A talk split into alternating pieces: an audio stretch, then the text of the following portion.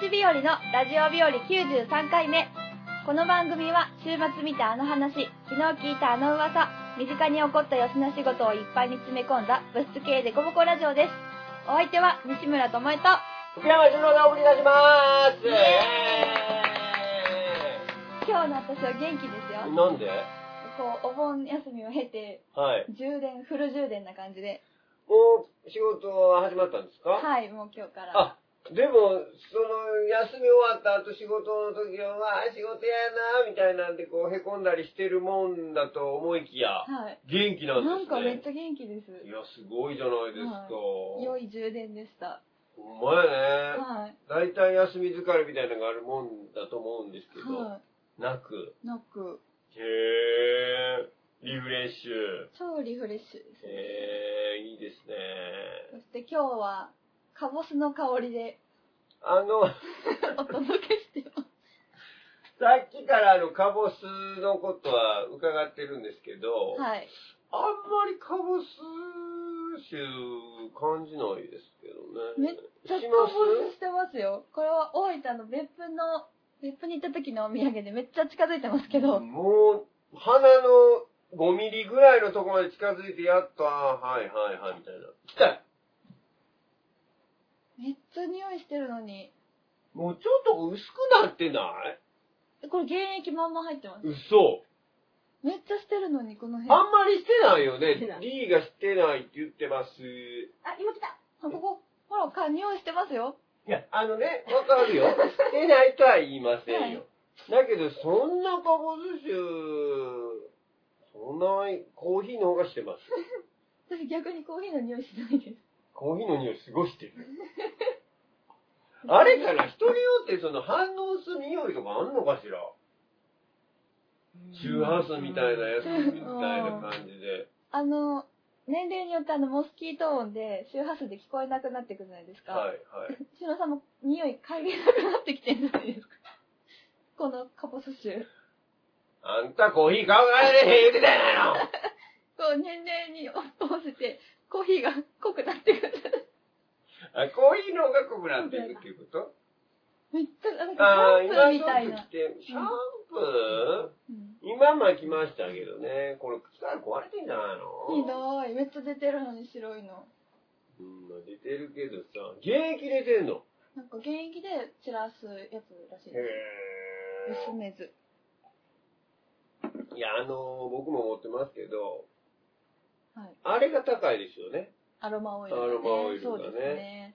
高いですね。高いですよね。僕、この前、前今使ってたやつ、壊れまして、アロマ。ある日いきなり、昨日まで普通やったのに、今日使おう思ったら、もう、うんともすんともなんともかんとも言わなくなって、ええー。電源入らなくなったんですよ。急に。そんなことあります、うええうわーと思って、で、まあ何週か1ヶ月ぐらいして新しいのを買ったんですけど、はいまあそれはまあ会長に、ううんやってますけど、なんか香りって慣れんのかなわかんなくなるよね。うんね。あれはありますうね。んほんで人に、が家に来た時とかに、はいうわ、すごい匂いするみたいなこと言われるんだけど、えーみたいな。してるって感じになる。ありますね。なんか香水とかもそうじゃないですか。はいはい、そうです。自あ分のでね、あの、僕、あの、アロマジュエルを使ってるんですよ。はいはい。私もです。懐かしいはい。あん洗濯のね、はたいびに、はい。もう、ただの香水う。うんん。ビールですよ。う洗う要素はゼロですよ。はい。うん。でそれをもう、バン入れてるんですよ。はい。もう全然自分では、自分ではもう匂いしないのよ、もう。今や。うんだけど、時々、わしのさ、服、すごいいい匂いしますねって言わはん、言われる時があるねん。で自分で書いても、え、そうみたいな。ああ、そうですね。うん。でも確かに、たまに石野さんいい匂いします。同じやつかな。私、緑のやつなんですけど。緑、エメラルドはい。グリーズとか、なんかグリーンみたいなやつ。はい。あ、同じやつか。同同じじだやつかも。いいわ。パール。あ、パールね。はい。白はいはい白のやつ。えパールえいい匂い。あ、ほんと。そうなんです。でもでもわかんないですよね。わかんなくなりますね。もうじゃ怖いですよ、あれ。どんどん増えていくんでしょ出す、入れ、あの、あ入れるのわがか。るんかな。聞えいてない気がして。だってほんと聞いてない気するもん。あすごい、あんま良くないみたいですよ。その、うんうん増やしていくのは。らららら、恐ろしい。だからカボス臭しないんちゃいますうーん、カボ、ちょっとカボス臭は、これはちょっと少ないですって、本当に。すごい今私カボスカボスってなってますよ。本当。カボスシャンプーみたいな。うん、さっきも言ってましたけど。ははい。あ、はいそ。んな感じで、そんな感じでそろそろ始めましょうか。は。い。はい。それでは始めましょう。小町日和のラジオ日和西村智恵と福山修郎ラジオラジオラジオラジオラジオラジオラジオラジオラジオ日和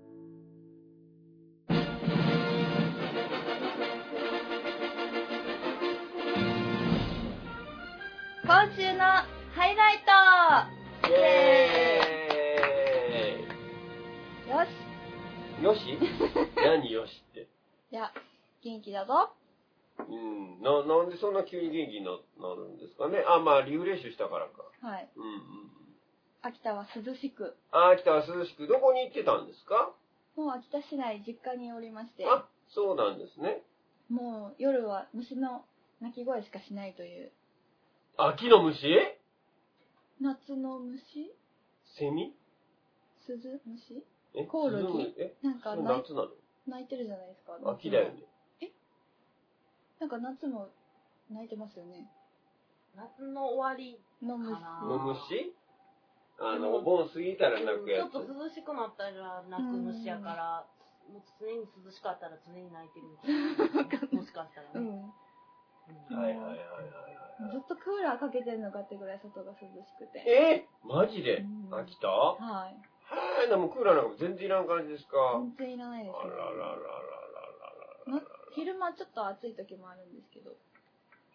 うん、いや、過ごしやすいですはね。い。もうこっち帰ってきたらも暑いし、もう大変でしょ暑いですね。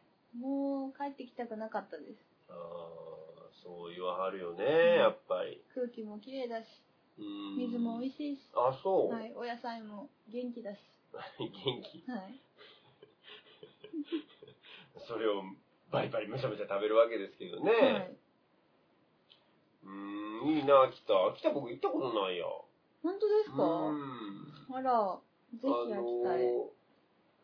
通り過ぎることはあんのかなえっと、あれ何仙台は宮城やね。その上が、やん、うん、岩手です。今、その隣が秋田ってことですはか、ああ、日本海側。日本海側あもうじゃあ全然ないや。な秋田の下は山形ですか上じゃないですか下です。上は青森です。あ、そっか。あはいーそうか山形、新潟で すかうんちょっとその先はわかんないです。ええ 新潟です。だようね。んそうです、そうです。西川だよねそうです、そうです。ああは、富山ですね。あ、富山があんのか。もう、その辺は行ったことないわ。日本海側の、なんていうんですか東北っていうんですか北陸っていうんですかあの辺は。北陸と東北両方ありますね。でも、そこの辺は、まだ未知の世界。えーまあスキーとか、新潟やったらスキーとかね。あー新潟はね、一回だけ子供の頃に、はい。なんか、両親と一緒に、なんか仕事やったんですけど、新潟に行くからって言って一泊かなんかで行ったことがあるんですよ。ほそれ、あの、観光とかでは全然なーいんですはいけどはい。。暑くて暑くて、夏やったんでしょうな。ええめちゃめでもち日ゃ本暑からってたまにめっちゃ暑なることああるよね人間現象い。。ではいはいはい。い。死ぬほど暑い時ある死ぬほど暑かっすごい温度になることがある。ええもう、それこそ40年ぐらい前の話ですけどね、僕は5歳とかのえ話だったら。えそれ一回きれいな、とはい全然ないぜひ。いいですよな。。いいですかはい。あの、ちょっと不便ですけど、車がないと何もできないですけはどい。はい。新幹線で行くんです私は飛行機で行ったんですけど。関西からだと難しいんですよね、やっぱり。うんかそうなのよ東。京からはもう新幹線で、もうね、はいどこでもは行いけうるけど。ん。新潟とかさ、長野とかってすごい行けへんよね、そう関です西ねから。へー一回で東京出てから行ったりするのよへね。えすごくないですかすごいですね。うん。まあさ、飛行機とかやと行けんの飛か行機も今飛行機が一番早いんでしょうね。ななんか電車とかでもうちょっとなんかいい感じのないのかなと。常々昔、秋田までは寝台列車があったんですよ。ああ、はいはいはいそはいはい、れはすく。ごく良かったんですけど。寝台列車って、どんどんなくなってる感じがしますうね。ん。やっぱりなんやろ、経費の問題とか。なんですかあね。んな好きな人めっちゃいるやろうにねな。え、そうなんです。安いし、う楽ん、でうす。私ん。飛行機苦手なんで、あ、そうなんだ。はい、めっちゃ揺れて今回も、プロペラ機やったんですよ。はいはいはいはちいっちゃはいいし、はいはいはい。バスみバスよりちっちゃいんじゃないかぐらい のプロペラ機で。マジで揺れるそれ揺れる。本気で怖いよね。はい。でもなんか、普通は私行くときに、秋田って、あの、日本で2番目の難所っていう話、前したと思うんですけど、なんの飛行機の空港的なへえ。そうなん。そうなんですよ。で絶対揺れるのは分かってるんですけど、めっちゃ揺れて、でも、行きはスチュワーデスさんが目の前にいたんですよ。でめっちゃ、すごい澄ました顔してて、どんだけ揺れても。負けてたまるかと思って、私もすごい、澄ました顔して て。そしたら、何の維持わかんないです。どういう戦いか。私めっちゃ怖くて、ずっと、はぁってなってたのに、全然平気そうだったから。そりゃそうでしょうよ。それ、ビビらないのも仕事ですそうよ、あの方々は。なんかもう対抗して同じ顔しようと思って最高はしなくていいと思うんですけど、安心してください、安心。あ安、心これは大丈夫なんだな、みたいな。でも、もうその日とかってもう、内ね心のえ、ドキドキ俺がはもう毎回ドキドキやけど、私はそんな顔見せたらあかんってことでしょ、そら。すごいですよね。客室乗務員さん。ああ、すごいですね。うん重労働でしょうな。ね。二人しかいなかったんです。あ、そう。一台の飛行機まあまちっちゃい飛行機やから。そうなんですよ。ちょっとじゃあ、その、秋田にしか売ってないお土産を買ってきたのありで、がとう何何何これ私よく給食に出てた、アベックトーストというパンです。 修郎さんと寺井さんが固まりました。何何アベックトーストって言って、中にジャムとマーガリンが塗ってあるんですけえど、え縦半分に、こう両面にジャムとバターっていうかマーガリンが塗ってて、懐かしいえ、なんで開けんのえ、食べましょうよ。 ええええこれ給食のパンじゃ本ん当に四角い普通の食パンにジャムとマーガリンが塗ってあります。で、あの皆さん思い出してください給食のパンのうっすうっす買ったじゃないですか1枚でそれが2枚1組出てきたじゃないですか、はい、そのそれが4枚あるんですよだから2組ってことだです。から2人分ってことですよこれねでもこれでドーンって出てきて食べてました。多分いや僕らもそうですよこんなん出てきましたあ、縫ってはないですよ。縫うのはなんかビニールの、ね、バーガリンとかジャムとかビニールに入ったの、小分けしたやつですよ。今あのスーパーで。で売ってるドレッシングの小分けしたやつあパるでキっしてょ。割るやつですかそんなモダンなやつじゃないですよ。なんへか、ービニールに入ビってるニールビのニやーつルっていうかあ、なんかマヨネーズみたいな。ザーザーへーザーザーザー、それがベロンついてきて、真冬なんかもうカッチコチですよ、もへーう。バーガリンこれどうやって縫うのこれ。じゃあ塊やないのみたいな。もうそんなんですよ。この2人のテンションの下がり方。ちょっと見てく開ださいけてみて。じあじゃーあーん。絶対美味しないひどい。私、給食の思い出の味なのに。だから、それは全員そうなんです。これをこうひっくり返してそ。れ今逆になってるよ。そうでしょ合わせるんです。あの、片っぽだけだとあれだから。あ、そういうことで、こうして食べてました。給食でこれ縫って出てくんのはい。驚きやな。さすが秋田やなえー、ど。ういうことですかでもこれ秋田にしかないんですって。関西ではそんなことしないよ。どうぞどうぞ、すいやいや、もうごめん、 ごめん、ごめん。あの、ごめん、ごめん。せっかくのお土産やけど、あの、大丈夫。まだ一口経験として、どうぞお召し上がりください。俺あのこのラジオでもささんざっぱら給食の悪口を毒づいてたと思うのはい。そしてまたこの色がさ、もうどうせ着色料のもうゴンゲみたいな物質なんでしょ、これ。美味しいよ。よくこんなの学校で出すよね。本当ですね。ちょっと見てやろう。材質を。材質をチェック。小麦粉、ミックスジャム、水飴、砂糖、いちご、りんご、バターいまがり、砂糖、混合ぶ糖と加糖液とマーガリン、パン、酵母、食塩、脱脂粉乳、発酵風味料、発酵酒、乳化剤、香料、きた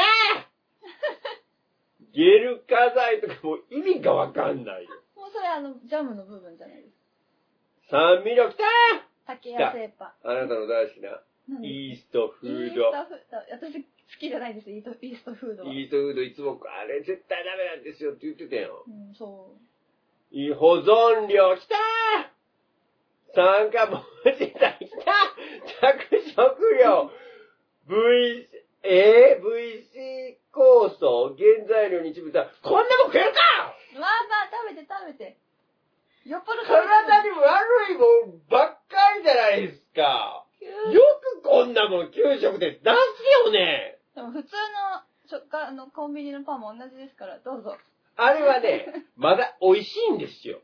美味しいかもしれない。まずくて体に悪いんだって、なんやねん、これ。あ、来た、あの皆さん。飽きたとかじゃないよ。これを学校の給食で出す、なんつうの文部省文部科学省なんかわからんけど、自治体か。やめろ怒ってる。怒ってる。不評。だってさ、すごくなかったこのご時世に。このオーガニック全盛の時代によ、ありとあらゆる化学なんとか量が入ってるじゃないですか。大概入ってますって。どうぞどうぞ。なぜ進めるそれを。いや、まあ、そらせっかく買ってきてくれたからさ、何回も食べて中みでるけどさ、ちょっと待って。いや、本当に、これは食べてさ、い何のメリットがあんのよ。お腹が膨れるっていうだけ多分、私も栄養なんてだってゼロですよ、こんな。小麦やもん。こういうんあ、炭水化物。まあ、炭水化物いただきます。うんパッサッパッサ。 B もどうぞ。お嫌がってる。私も食べる。はい、どうぞ。うん懐かしの何年ぶりまあこれでもね、子供の頃に食べたよりかは、まだ食べれるかな、大人になっ美て味しいです。よね美味しく はないです。美味しくはないです。お土産やけど。ああの、懐かしい。うん。給食。もっとまずかったかも。うんもっとま俺らずかのっ時た。代は。うーん。パンがまだまずだよね。もっとカチカチで、うん。あの、美味しくなかったですよ、パンが。だからね、食べてみたら、よかったでしょううん、な懐かしい。ハードルがね、恐ろしく低いので。うんそう、うん。なるほど。それよりは美味しかったですか、ど。うん、でも、もう飽きたいっても買ってこないで。もっと美味しいもんいっぱいああるやんる。から。そうですね。でも、もうこの化学なんとか量もうん、美味しい。恐ろしいわ。うんよくこんなの学校で出すな。ね、でも、私たちほとんどこお米だったんですよ。わざわきとかもね。たまにパンなんです。で、これを出すわけ。これもわたまざに。わざパンでこれ美味しいおを。米があるのに。ねえ、なんでこれを出す必要があるなんででしょうね。うんまあ、美味しい美味しい。これたまに、だからけ結局さ、1ヶ月に1回しかともちゃんはこれを食べてないわけでしょ、パンを。ずっとご飯で。はい。俺はさ、逆でさ、ずっとこれだったわけよ。ずっとパン。ずっとパンですよ。もっと美味しくないカチンコチンのパンが、毎日、ご飯になったら俺、何遍も言うけど、5年生からだからね。うーん。う週1ぐらい。ーん。 5年生、6年生の時は、1ヶ月1回だからね、ご飯。ええほぼご飯で、たまにうどんとラーメンとパンと、でした。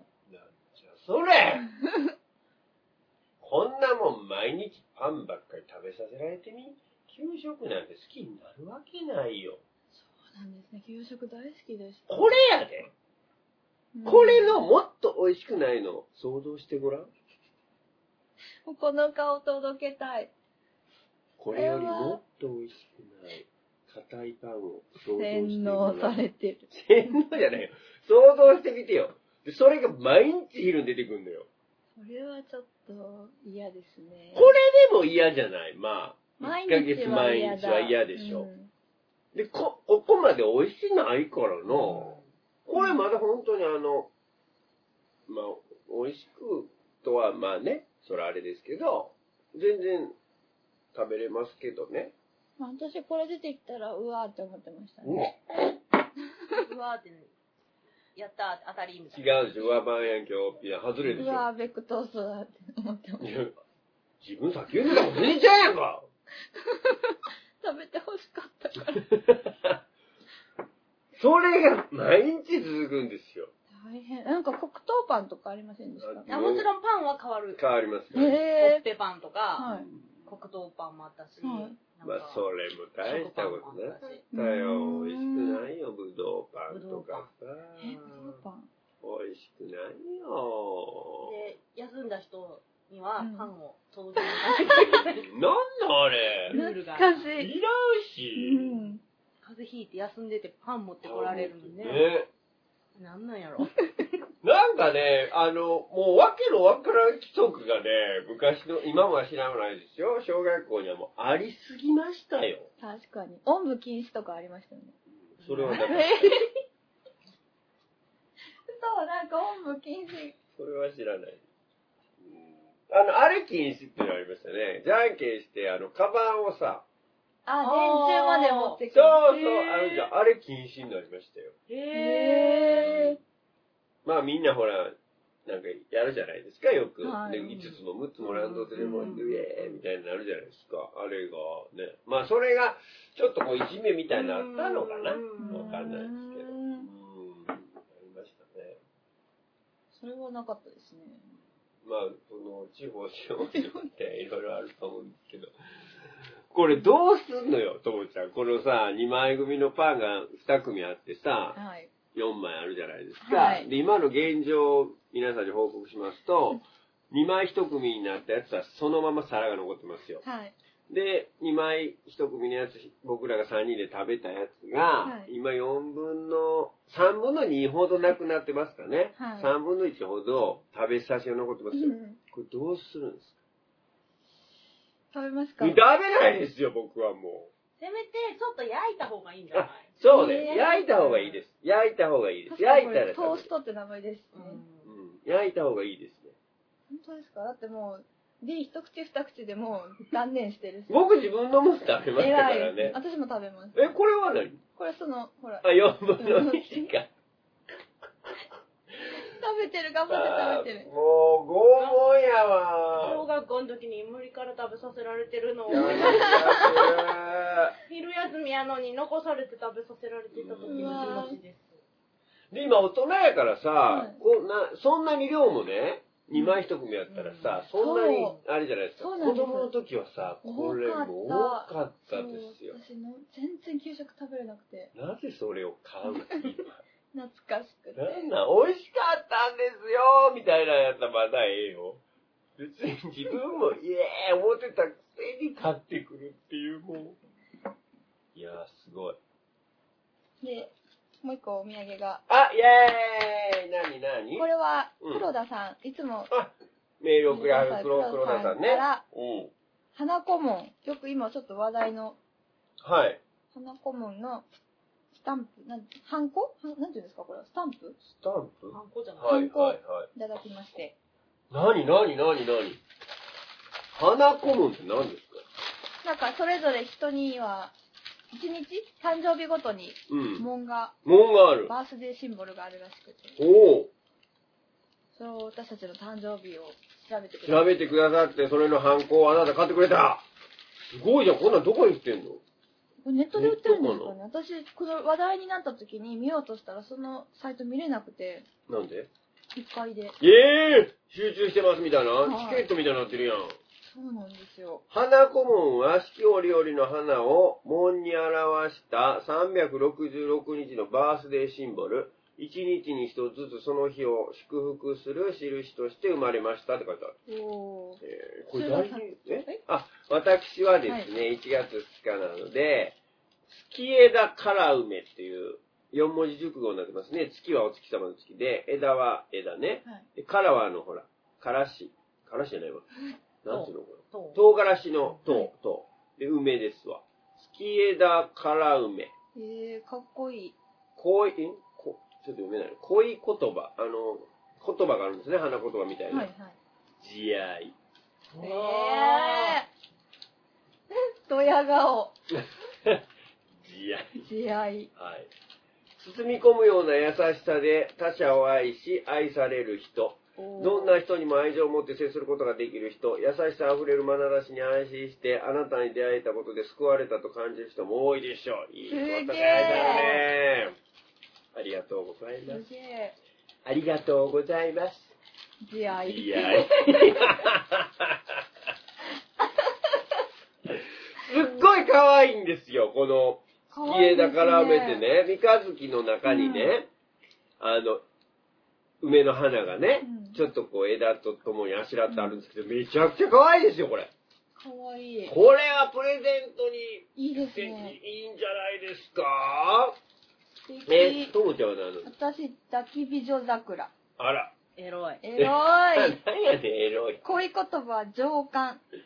上官。エロエロいなんか、草の中に桜が抱かれてる感じ。抱かれるって別にわざわざエロく言わなくていいんじゃないですか。そう自分自身を知り立ち居振る舞いの美しい人。おほ 女優のように自分を素敵に見せる術を知っているあなた。ほ控えめに時には大胆に自分の感情を上手に表現できる人です。眼差し、手の仕草、歩き方など細かな動作に品を感じさせまう。何を感じするす。品です。あ、品を。ありがとうございます。何やねん、それ。品。全然、全品を取り違えてますよ。修羅さんの何ですか慈愛です。慈愛も取り慈違愛えです。僕のは慈愛です。D は何ですか D は D は。えっ、と、やゆき白たいぎく。何何それ。や、やですね。や弓矢のやに、はいはいはい雪。うん。ね、白たいぎくは。あはあはあ。雪の結晶みたい雪なの。結晶みたいな。かわいい。めっちゃ可愛い。何花子、あ、こういう言葉は。こういう言葉。丹精。おー読まない。うんって自分で納得。うなずいてしまなるほうど。ね。はい。あ、これでも365日、こう皆さんね、誕生日、ちょっと自分でしの調べるのいいんじゃないですか。いいですね。とっても素敵ですよ、これは。花子もぜひ。はい。ありがとうござあいります。がとう、クうごロざいますちゃん。ありがとうございます。それでは、はい。メールもいただいている。いただいておりますので、紹介をはい。させていただきます。ただいま、名前が出ました。ラジオネーム、クロさんからいただきました。あありがとうございます。春郎さん、劇団925、福北さんちの3兄弟番外編お疲れ様でした。ありがとうございます。見に来てくれてね、いらっしゃっていただいて、ありがとうございます。春郎さんが脚本を書かれた優しい訪問者、あ、ちょっと待ってシリが喋り出しました。もう、びっくりするわ、シーリー。シリーはい、春郎さんが脚本を書かれた、優しい訪問者。はい。孫のことを心配して、あの世から会いに来てくれる優しいおばあちゃんのお話に思わずほろりとしてしまいましたあ。りがとうございます。いつか春郎さんが脚本を書かれて、ともちゃん春郎さんが出演されるお芝居を、小町日和守備郎シアターダブルネーム公演に見てみたいでまた壮大なことをおっしゃいますな。す。すごはいはいい。はい。ともちゃん、仲良くなれたらいいな、上映会。らネオ落語フロンティアウーロンティア落語会 in 別府お疲れ様でした。ありがとうございます。和やかな雰囲気の中、釣りと手ち遠洋博楽しませていただきました。ありがとうございました。ところで、月亭太夫さんから呪文のように別府移住計画を進められていましたが、どうかそれだけは丁重にお断りくださいま せ。関西のともちゃんファンが嘆き悲しむと思います。ということです。ラジオネーム黒さんからいただきました。ありがとうございありがとうございまます。す。ですって太夫さん。聞いて別府に来てくれと。そうなんかずっと言ってる間に別府はいいところでしょってここ住めるよみたいあなあ、ほんと。別府に移ってきたらいいよ、みたいなことをずっと言ってはって。別府はいいですよね。僕もね、九州に住みたいなと思ってましたよ。へえー。はいはい。九住むのは九州だなと思って、ちょっと仕事をしてたことがありましたね。うんいや、でも本当にいいとこでした。いいとこですようね。ん。本当にいいとこなんで、うん人もいいのよ。そうなんですよ九州はで、温泉があちらこちらに。ねえ。いいわ、大分ですよね。大分大分、相撲かしら。うです。住んじゃいますん。別府住んじゃいます物件紹介して。でもなんかあるらしいですよ。ドラマあるでしょ。ぶど物価とかどうなんだろうね。どうなんでしょうね。こっちよりは安いのかなでも観光地やからな。でも、近所にもうお風呂代わりの温泉があって、銭湯み外湯たみいたいなやつですよね。はいはい。な。100円で入るの。あらまあ。遅くまで、1時ぐらいまで。わいいですおね。いいですよ。じゃあもうお風呂なし物件でも全然全然いいわけじゃないいいっでてすか。言ってました。ねうえ。んいいよね、銭湯だったら湯船も、ね、張ってあるしさ、はい自分で入るときはなかなかね、それが難しいですから。そうなんですよ。で、この温泉の湧いてる地区に行くと、もう、道路の、ななんていうんですか、側溝のところが、側溝が真ん中にあって、そこからもう湯気がずっと、あらー出てるし本街も綺麗。当うわー、住みたい。いもう親い。戚いんだな、そういや、大分に。へえ親戚いたわ。いとこのお姉ちゃんが、本当に誰も知り合いいないのに、突然、大分に住ん回ったんですよ。へえあ、お嫁に行ったとかじゃなくて。違う。へえ。謎でしょ謎や ってなんで置いたなみたいなお仕事が決まったとかでもなくいやまあ美容師さんやったからあ行くからそこで仕事するって感そうじ。へえ、すごい。行ってから探したとかいう感じやったと思うんですけどなぜかもうさっぱりわからなかったんですけどもう20年以上もうそこにありますからね、あ。気に入ったんですかね。でしょうね、へえすごい。でもまあわかる気もしますけど、うん大分は多うん分いいいいですとこねだ。と本思当うに良かったです。で、修郎さん書かれたんですね、脚本。はあーあーそうなんですよ書きまして福北さんっていうのね、 い。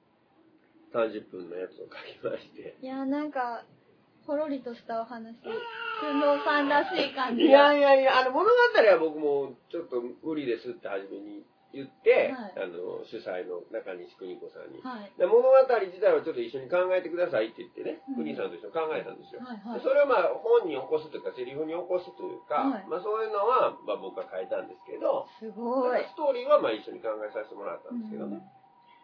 いやー、なかなかね、まあ貴重な経験をさせてもらいましたけど、すごいですね。私もそういうことができなくて。いや、僕もできないですよ。まさかそんな、もう、いや、いや、いや、無理です、無理です、無理です。もうずっと断ってたんですけど、その、いや、新郎がこれやってくれへんかったら、今回の企画自体壊れるから、でも、ものすごい脅迫 めめいたこと言われて、ええー、みたいな。そんな、 みたいしかも、ダブルで向こうへ。な。いやいや、もう、も恐ろしうい書かないです。もう書いや、かないですよ、さすがに。うんだって、脚本書くってものすごいことですからうね。ーんやっぱりみ、まあ、書いたやつを一生懸命本当にね、お芝居にしてくださった、まあ、は2人、い芝居なんですけど、まあ、すごいありがたかったんですけど、うんやっぱりこう、見ると、ああ、あの、なんていうんですか、セリフとかね、うん。なんか、構成、構成みたいなのとかもね、ちょっとこう、あーなんかこう、拙いところがもう本当に目につくなと思って、見見ると。お芝居は全然いいんですけど、だからもう、それは、ほんまに書くのは勉強するというかね、うんもう、すごい大変なことやなっていうふうに思いました。すごいですね。わ、見たかったです。いや、もう、本当にありがとうございました、黒田さありがとうございました。そう、なんか、この今回一緒にやらせていただいた月亭太夫さんも、はい自分で書かれてるんですね、新ん。作落語で。なんはかそういうことできる人、本当すごいなと思っあ。て。いや、すごいですね。いやすごいです。秋田でもその太夫さんに紹介していただいて、秋田に住みます芸人の桂さんがさんうん。にもお会いしたんですけど、その方も自分で書く。新作も古典もやるって言ってたうから、ん、すごいですそういね。う能力って、うん物語を作ったり、ね、書いたりするっていうのは、なんか、すごいなと思いますね。ねえどこ行っちゃったんだろう、私の能力。あったの かない ですね。いや、探し出した。探し出探し出したそうから。いや、まあでもあるんじゃないですか、それぞれそら。わかんないですけど。訓練でしょうん、まあそうだよ。ね。えー、きっそうとなんですだか、わね。。まあそうですえ、よ。 D、D も訓練したんですかなんかそういう書く訓練。いや私書いたこ とない。いやあの企画書とか、ああ、本当だね。メールとかめっちゃ、うん。はいはいではい。もそれほんと訓練って、訓練っていうか、慣れ、慣れじゃないですか、はいやっはぱり。いはいは最い。初より、1通目よりは2通目っていう。うんと、いいものを、なんていうか、か書かれ、いいなと思う企画書とかを見てみるとか、うんあ、こういう、メールでこういう文面使うんだなって来たもので、自分も使ってみるとか。はいはいはい。完全に私 D から勉強してますからね。ああーあ、なるほど。あもう私のでも先輩うんとかね、その、いろんな人からのやつなんで、そういうことじゃないですか。多分、だから脚本とかも、もちろんね、クリエイティブな部分もあると思うけど、それをこう見見せるテクニックっていうのは多分あるんだろうなとは思う。うんいやそうかもね。私たちすごい読んでるはずなんですけどね、脚本。そうですでね。もなんか視点違そうういし、う読み方しない、そうですねうんうん役与えられてうん、そこを読む。はいはい面白いですはい。ね。ねえ。本当に。じゃあ、ダブルネーム公演を。すごい、二人なとんもだ、よ。二人とも知り合った戦ってる。二人ともこうね、あの、ちょっと、乗っか、乗らない感じがいいですね。そうですね、はい。やろうよみたい にならないところがいいですよねならない。あーみたいな感じですね。はい。はい。というわけで、はい。以上、今週のハイライトでした。はい。 It's a perfect day for radio. ラジオ日和。小松日和のラジオドラマ。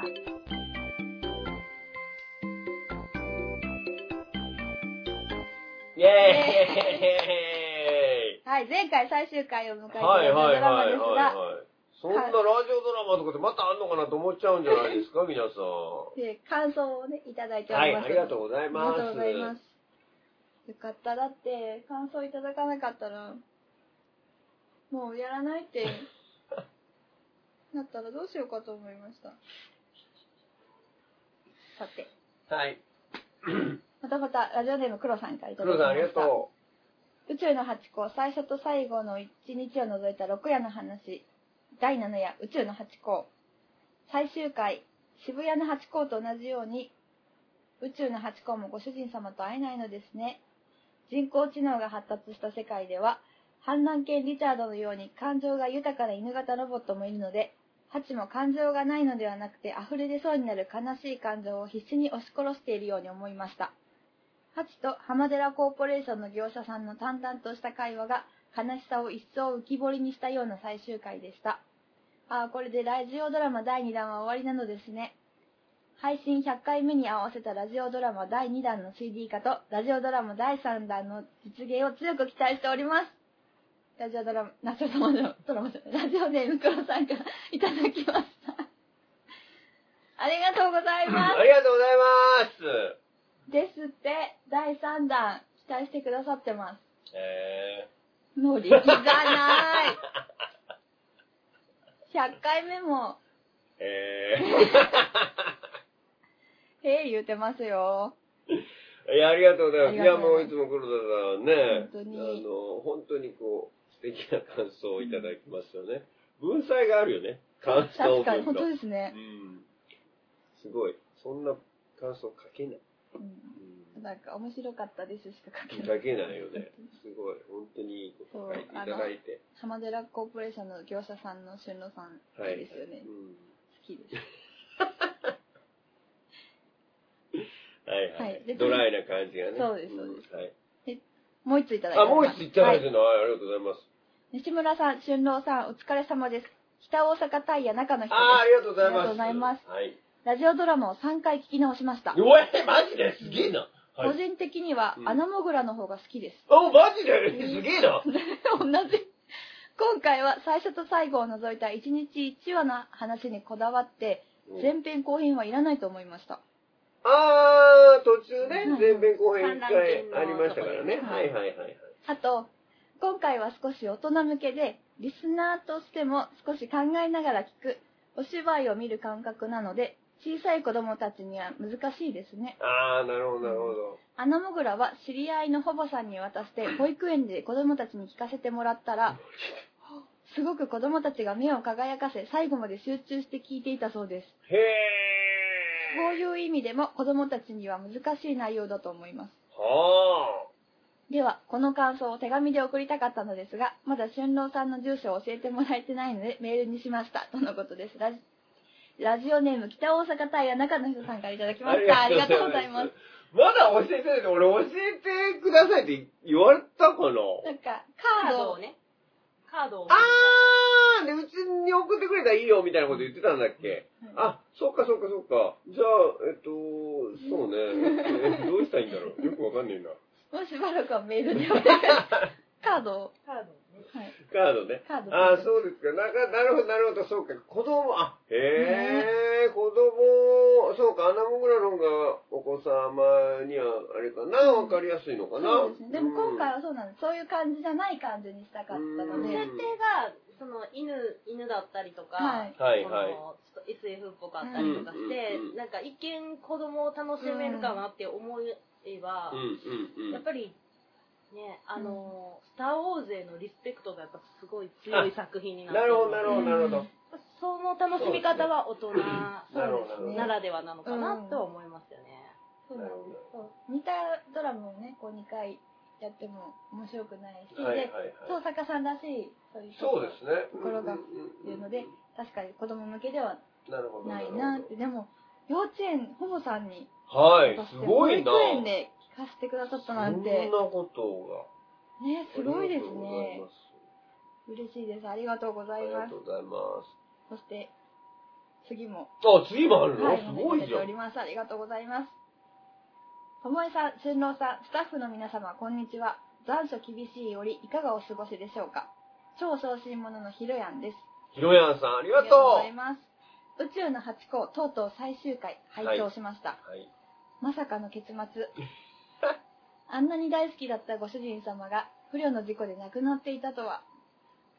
私事で誠に恐縮なのですが、一月前に父が亡くなり、身近な人がいなくなってしまいました。究極、ロボットはリセットすればそれで終了。しかし人はそうはいかず、残されたものはこれからも生き続けなければなりません。ハチ公はそれでもけなげに待ち続けるロボットだ、ん待ちハチ公はそれでもけなげに待ち続ける。ロボットだからなのか、それともロボットの域を超えて好きで待ち続けるのか。いろんな思いが交錯して胸が締め付けられました。最後の一夜はどうなったのか聞く方の想像でしかありませんが、後者の方であってほしいと感じましたし、できればその後の続編、パート 2? を期待します。よろしくお願いします。超小心者のひろやんでした。ありがとうございます。ラジオネーム、ひろやんさんからいただきました。ありがとうございます。ありがとうございますあ、お父さん亡くなられたんですか。まあ、そうもう、あの、お悔やみ申し上げます。あのーそうですね。今回は、あの、ハチ公は、はい。ご主人様亡くなっちゃって、はい。そうか、あれは最、六夜目ろ七夜あるうちの六夜目ってこと違う。 7夜のうちのの7夜目ん2夜から始まって六2345677七。 7夜夜。八夜まであるってことそうです。で最初と最後。はい。立ちやめがまあどうなったかっていうのはうんまあ確かにわからないですよね。ロボットの域を超えて好きで待ち続けてほしいですけどね。リセットされちゃうんですかね。うでもーん。逆らってそこに残ればそれこそリチャードみたいそうでにすなるはい反乱権っていうことになっちゃうりますね。まあそこら辺は、まあそのパート2があるかどうかわかんないですけど、まあ、ちょそのそれぞれの想像でっていうことになりますよね。でも、そう忘れてしまえばそれで全部終わっちゃうけど、人間は覚えてられますからねう。んそれがまたね、人ま間あそうはです人間でねはいはいロボットでそれぞれでございま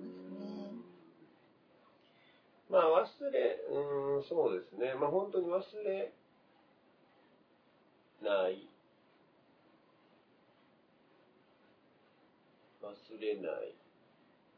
うーん、まあ忘れ、忘れたくないですもんね、やっぱりうね。ん、大事な人とかうん、そうですね。ものすごい悲しいことがまああるじゃないですか。はい。ね。はい。亡くなってでそのものすごく悲しいこと自体はもう忘れたいみたいな、その悲しい気持ちみたいなうん。ことはあるかもしれないんですけど、まあ、もちろんその人のことを忘れるなんてことは絶対ね嫌、やろうしで僕もあの前に、まあ、父が亡くなったり、はい。あの、まあ、最愛のももちゃん、猫ちゃんが亡くなった時にですね、あの、やっぱりものすごく悲しいわけですよ。うん。ほんでもう、わーってなるんですけど、なんかそのも、ももちゃんの時は、前も言ったかな、そのももちゃんと一緒にほら、おった時に、うんものすごいいっぱいもらってるから、うん。その幸せうん。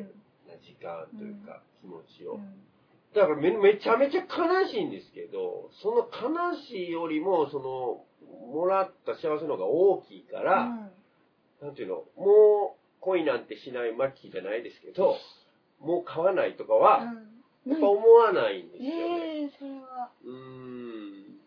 あの、そうそうそう。うんよ、よかった。だからもう、あ、ももちゃんと会わんかった、よかった、買わんかった、よかったとももちろん絶対思わないし。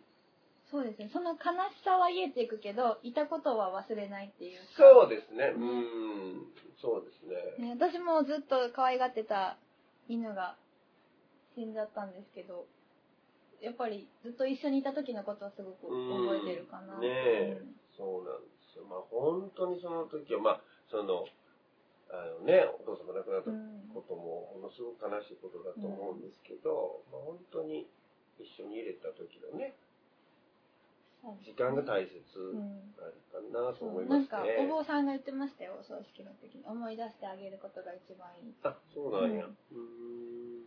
ーん。言ってましたまあちょうどね、この前お盆やったじゃないですか。そうですね僕もお墓前、前うんにいろいろ行って、あの、ちょっとしゃべ、しゃべって、お墓としゃべったりなんかしてね。まあ思い、思い出話したりしてましたけど。